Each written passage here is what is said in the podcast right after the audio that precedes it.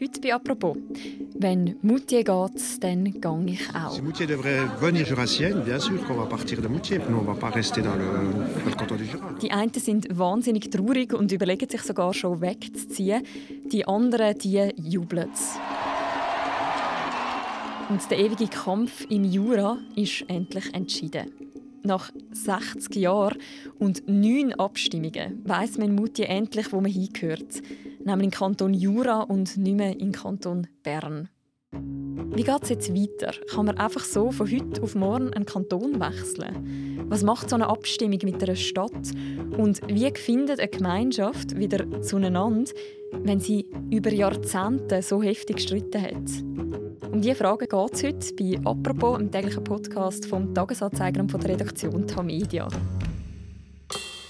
Mein Name ist Mirja Gabatuller und mein Gast ist der Stefan Vobergen von der Berner Zeitung. Er hat seit der ersten Abstimmung über den Streit um Kantonszugehörigkeit von Moutier geschrieben. Oder zumindest fast. Die Party der Pro-Jurassier hat man ja mitbekommen am Sonntag. Wir haben es auch gehört voran. Wie gross ist der Schock bei den Verliererinnen und den Verlierern bei den Berntreuen? Also für das herauszufinden, habe ich die Berntreue überhaupt zuerst mal müssen finden. Im, Stadtzentrum von Moutier muss man sich vorstellen, sind äh, mehrere hundert oder über 2000 äh, Separatisten am Feiern gesehen.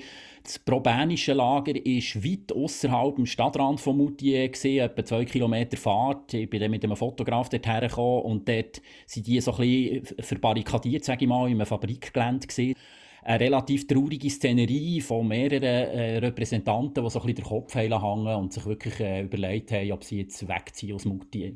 Seither sind ja zwei Tage vergangen. Wie geht es noch jetzt? Ist der Kopf immer noch unten? Ja, heute Morgen mit dem Steve Leschaud äh, telefoniert. Das ist der, äh, einer der Sprecher vom Probernischen Komitee, ein international renommierter Lampendesigner der hat mir bis jetzt eigentlich gesagt, mal, er bleibe, weil er hat ein tolles äh, Designatelier in Moutier, aber jetzt hat er mir heute Morgen zuerst mal selber gesagt, er, auch er überlegt sich wegzuziehen aus Moutier, vielleicht nach Biel oder so. Und er hat einen denkwürdigen Satz gebraucht, dass man sich als Pro-Berner im Moment in Moutier ein bisschen wie in einem No-Man's-Land, in einem Niemandsland vorkommt. Euh, on a réellement le sentiment de rentrer dans une sorte de No-Man's-Land. Euh, Damit meint er natürlich, äh, dass das alte Zugehörigkeitsgefühl zu Moutier, das sie als Proberner hatten, sich nun wird verändern, weil Moutier jetzt jurassisch wird. Und das ist ja genau einer der Streitpunkte äh, von, dieser, Stadt, dass es dort zweierlei Gruppen Menschen gibt, die je ein unterschiedliches Zugehörigkeitsgefühl haben.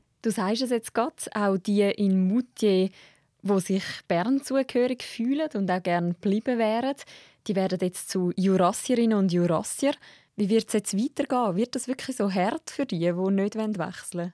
Ja, ich denke im Moment schon. Äh, äh, vielleicht für, für euch, die weit, weit weg sind von Moutier, muss man erklären, es kann ihm in diesem Städtchen im Jura vorkommen, wie wenn es dort zwei verschiedene Sorten von Menschenschlag würde geben Obwohl beide Französisch reden und kaum Deutsch verstehen.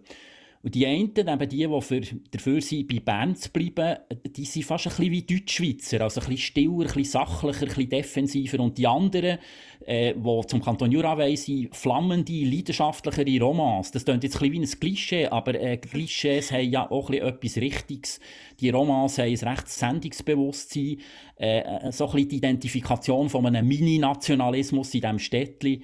Eine Rolle spielt vielleicht auch noch, dass die Romans, also die Pro-Jurassier eher katholisch, die Pro-Berner eher protestantisch sind. Und das erklärt, dass da wie, wie so zwei Kulturen sich aneinander reiben in diesem Städtchen. 60 Jahre dauert der Streit jetzt schon.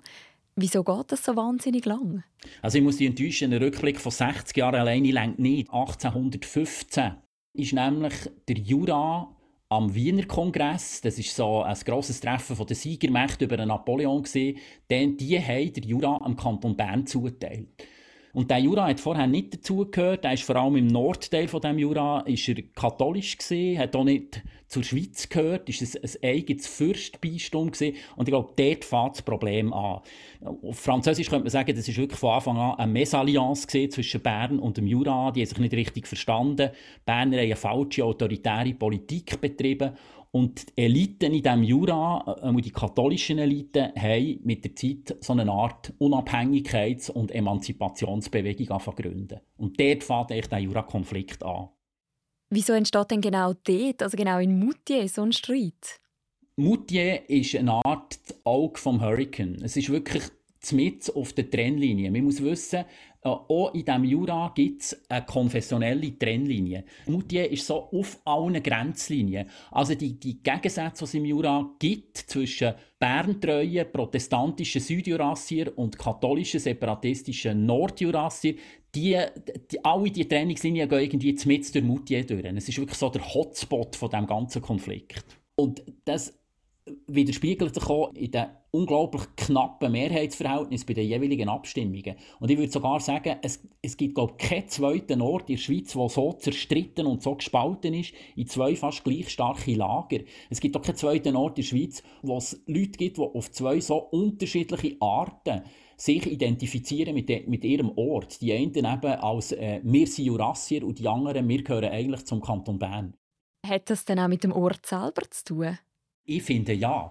Also wenn er als auswärtiger Besucher oder Besucherin in Moutier, wie, wie ich bin, äh, kommt dem der Ort einigermaßen trostlos vor. Es ist ein Industrieort, wo viele Fabrikgelände leer stehen, die Fabriken haben ihre besten Zeiten hinter sich. Man fragt sich ein bisschen, was, was, was dort los ist. Es ist so ein eine Vermutung von uns deutschsprachigen Berner. Die politische Aufregung ist vielleicht auch eine Kompensation für die Ereignislosigkeit in diesem Ort.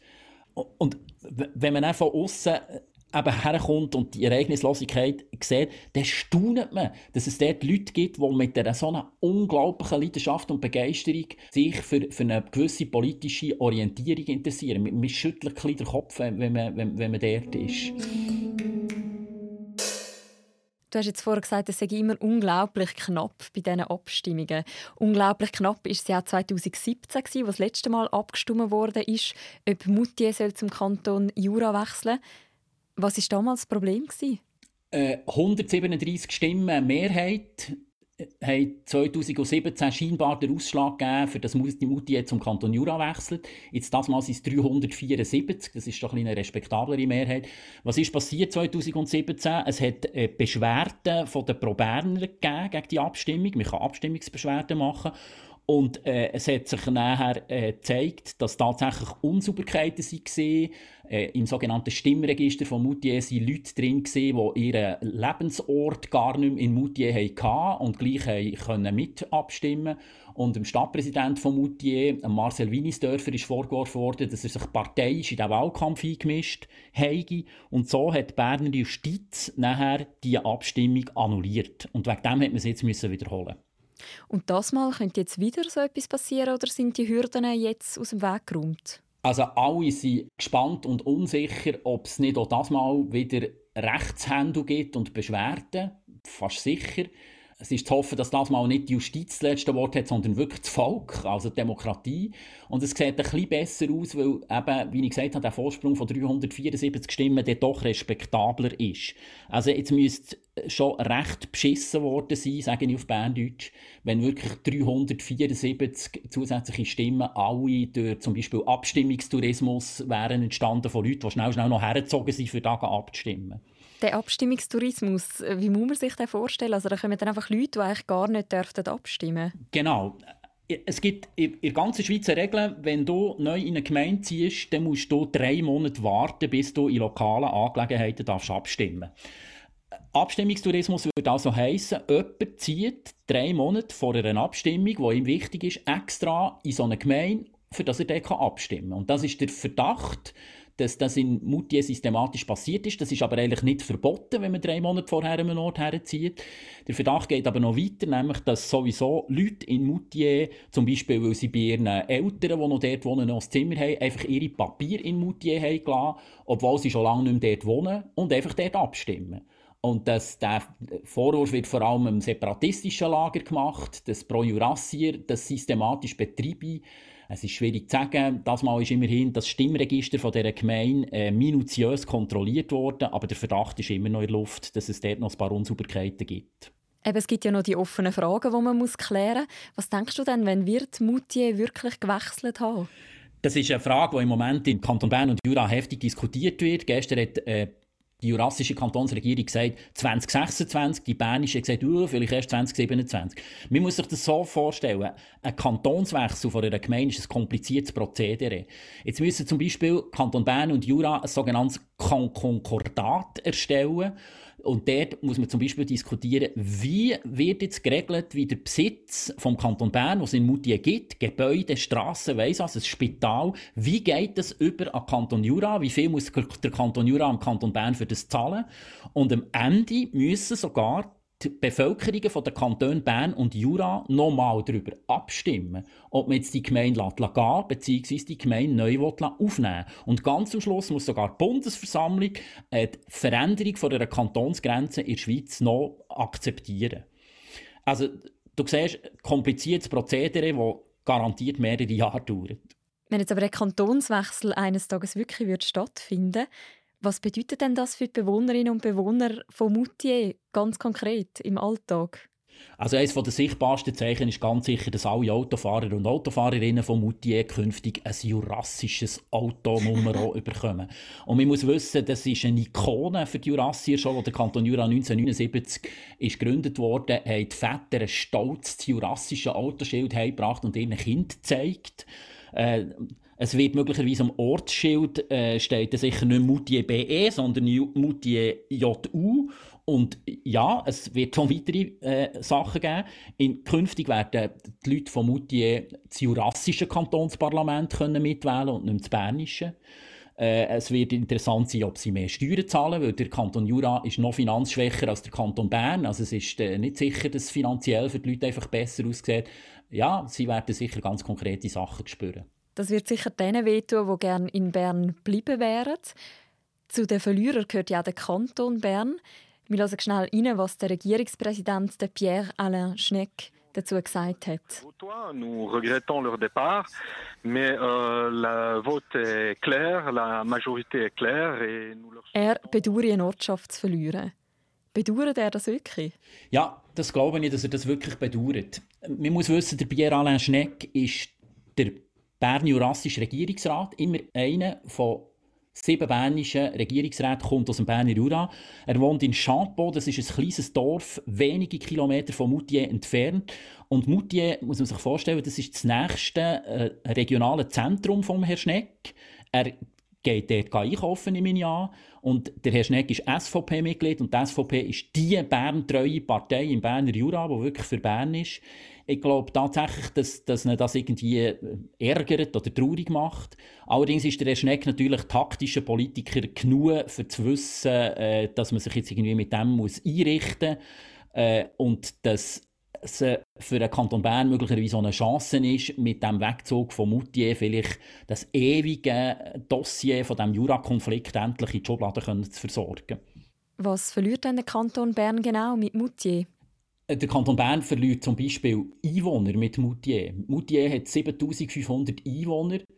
Das führt zwar noch gerade nicht dazu, dass der Kanton Bern nicht mehr ganz eine Million Einwohner hat, aber es betrifft der Berner Jura. Und indem Moutier wegzieht, verlieren die jetzt 13% von ihren Einwohnerinnen und Einwohnern. Das ist ein gewisser Einschnitt, wo die französischsprachige Minderheit im Kanton Bern ein bisschen schwächt. Die hat zwar gewisse Garantien im Kanton Bern, aber das ist sicher eine, eine, eine grosse Frage. Der Sprachenfrieden vom Kanton Bern könnte tangiert sein. Nochmal zurück ins No Man's Land. Es ist ja schon im Vorfeld Dreh von der Arroganz der Gewinner, zum Beispiel auch nach 2017. L'acceptation, elle passe aussi par l'attitude qu'a le camp adverse. Si le camp adverse euh, euh, reste dans une certaine arrogance et puis un, un non-respect de l'autre. Die FDP-Politikerin Muriel Käslin sagt zum Beispiel, dass die Akzeptanz sehr wesentlich damit zusammenhängt, wie arrogant sich eben Gewinner aufführen. Wie wichtig ist jetzt, wie sich Gewinnerinnen und Gewinner verhalten? Wird das das mal besser laufen? Für den Frieden in Moutier ist das extrem wichtig. Man muss sich Moutier tatsächlich vorstellen als gespaltene Gemeinde. Das geht wirklich so weit, dass dort das eine Lager nur ins eine Restaurant, zum Beispiel ins Cheval Blanc, ins Weiße Ross geht, und das andere Lager nur ins andere, zum Beispiel ins Café de Luxe, wo ironischerweise äh, Rest, äh, Café Bären heisst. Der Bär ist eigentlich das Wappentier vom Kanton Bern, aber das ist ein, äh, pro, also ein, jurassisches, pro-jurassisches Restaurant.